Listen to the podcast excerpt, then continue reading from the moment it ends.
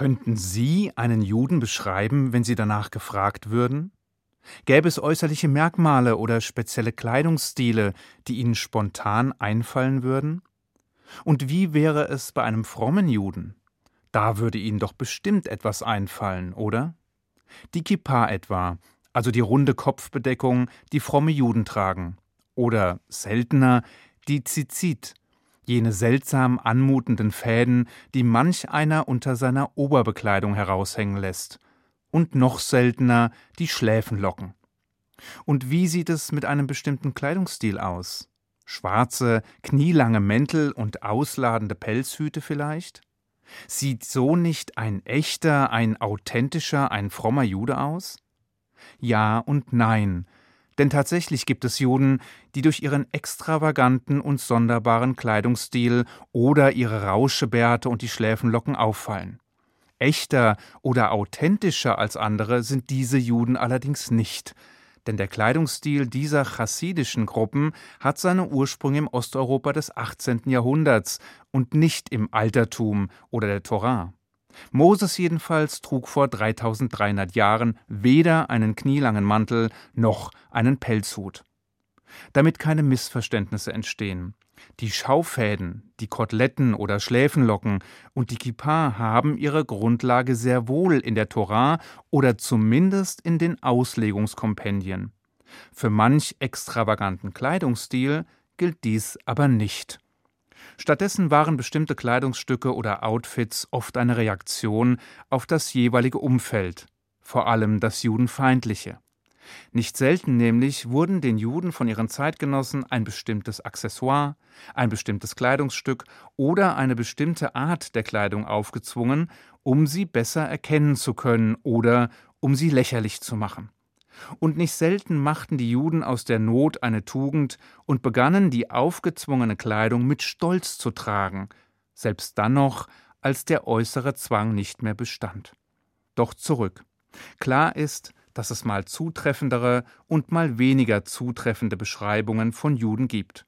Bestimmte Kleidungsstile und Erkennungszeichen inklusive.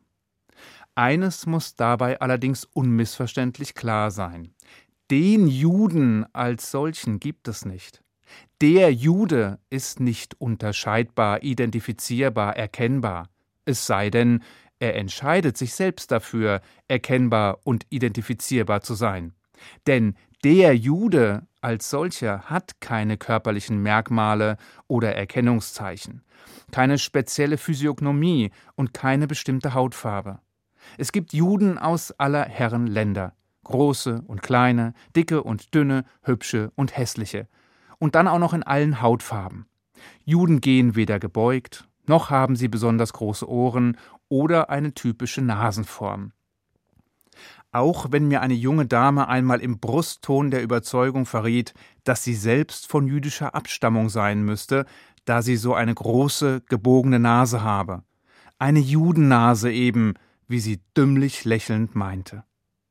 Es mag manchen auch heute noch überraschen, aber Juden sind keine Rasse und besitzen auch keine einheitliche nationale Zugehörigkeit.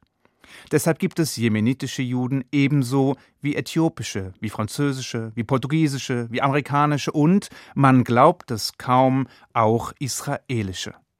Das jüdische Volk ist kein hermetisch abgeriegelter Club, keine geschlossene Gesellschaft. Es ist offen für Konvertiten also für Menschen, die sich ihm anschließen möchten, sofern sie dessen Ideale, Gesetze und Traditionen annehmen und auf sich nehmen möchten. Deshalb ist es völlig abwegig, einen Juden anhand körperlicher Merkmale oder der Physiognomie erkennen zu wollen, auch wenn viele das immer noch glauben wollen. Was allerdings Albert Einstein mit Kurt Tucholsky, Hannah Arendt mit Sammy Davis Jr. oder Woody Allen mit Ivanka Trump gemeinsam haben sollen, außer dass sie alle jüdisch sind, ist mir schleierhaft. Nun glauben Sie bitte nicht, dass nur Nichtjuden dem Irrglauben verfallen, Juden am Aussehen erkennen zu können. Auch wir Juden sind davor nicht immer gefeit. So wie in dem Witz, in dem ein Jude namens Moische während einer Zugfahrt einem Pfarrer gegenüber sitzt, der gerade Zeitung liest. Nachdem Moische den Pfarrer eine Weile betrachtet hat, fragt er ihn Entschuldigen Sie bitte meine Neugier, Aber sind Sie zufällig jüdisch? Nein, bin ich nicht, antwortet der Pfarrer und vertieft sich wieder in seine Lektüre. Nach einer Weile fragt Moische erneut, ob sein Gegenüber nicht vielleicht doch jüdisch sei, was dieser erneut verneint. Nachdem Moische den Pfarrer wenige Minuten später ein drittes Mal anspricht und ihn fragt, ob er sich denn auch wirklich sicher sei, nicht jüdisch zu sein, antwortet der Pfarrer, der endlich seine Ruhe haben möchte, genervt Also gut, Sie haben recht, ich bin Jude. Woraufhin Moische irritiert mit dem Kopf schüttelt und meint Komisch, Sie sehen gar nicht jüdisch aus. Doch weg von körperlichen Merkmalen und der Erkennbarkeit oder besser Nichterkennbarkeit der großen jüdischen Mehrheit und zurück zu der Beschreibung von frommen Juden und zu den Bildern und Assoziationen, die damit einhergehen. Interessanterweise finden sich diese Vorstellungen gelegentlich auch bei Juden selbst. Warum? Weil viele Juden, gerade in Deutschland, ihre eigene Religion und deren Anhänger kaum kennen, was wiederum nicht verwunderlich ist. Denn erstens hat die Shoah, also die industrielle Judenvernichtung der Nazis, zu einem massiven Aderlass geführt, zu einem Verlust von Wissen, Tradition, Kultur, Lebensart und vor allem von jüdischen Menschen. Zweitens schreitet die Säkularisierung unaufhaltsam voran, und dagegen sind auch Juden nicht gefeit. Drittens sind viele Juden im heutigen Deutschland Zuwanderer aus der ehemaligen Sowjetunion, also einem religionsfeindlichen Regime, und dort wurde ihnen die eigene Religion ebenso wie die Traditionen über Jahrzehnte systematisch ausgetrieben. Und viertens haben viele Juden einfach kein Interesse, etwas über ihre Wurzeln zu erfahren und ihr jüdisches Erbe anzutreten. All das macht deshalb auch sie anfällig für die holzschnittartigen Bilder und Stereotypen, die einem so häufig begegnen. Ein frommer Jude ist für viele deshalb ein schwarz gekleideter, bärtiger Mann mit Schläfenlocken und Hut. Und wenn er schon keinen Hut trägt, dann doch mindestens eine Kippa, oder? Ich erinnere mich jedenfalls an ausgedehnte Diskussionen in unserer Synagoge, als es wieder einmal um die nervenaufreibende Suche nach einem geeigneten Rabbiner ging. Also einem Prototyp, der zumindest in der Theorie das Judentum in Reinkultur verkörpert nicht zuletzt durch sein Auftreten. Jedenfalls hatten wir einen Rabbinerkandidaten zu Besuch, der, obwohl orthodox, keinen Bart trug und auch keinen Hut. Und so richtig schwarz war der Anzug, den er anhatte, auch nicht. Eher dunkelgrau.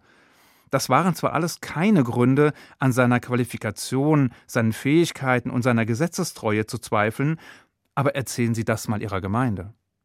Jedenfalls ernteten wir von einigen bedauerndes Kopfschütteln, gepaart mit der Bemerkung, dass dies ja wohl kein richtiger Rabbiner sein könne. Schließlich habe er noch nicht mal einen Bart. Der nächste Kandidat entsprach dann dem vermeintlichen und verzerrten Idealbild, das viele von einem frommen Juden und also von einem echten Rabbiner haben. Er hatte tatsächlich einen ziemlich langen Bart, durch den er sich von Zeit zu Zeit nachdenklich fuhr, trug einen tiefschwarzen Anzug und hatte einen Hut auf, so groß wie ein Wagenrad.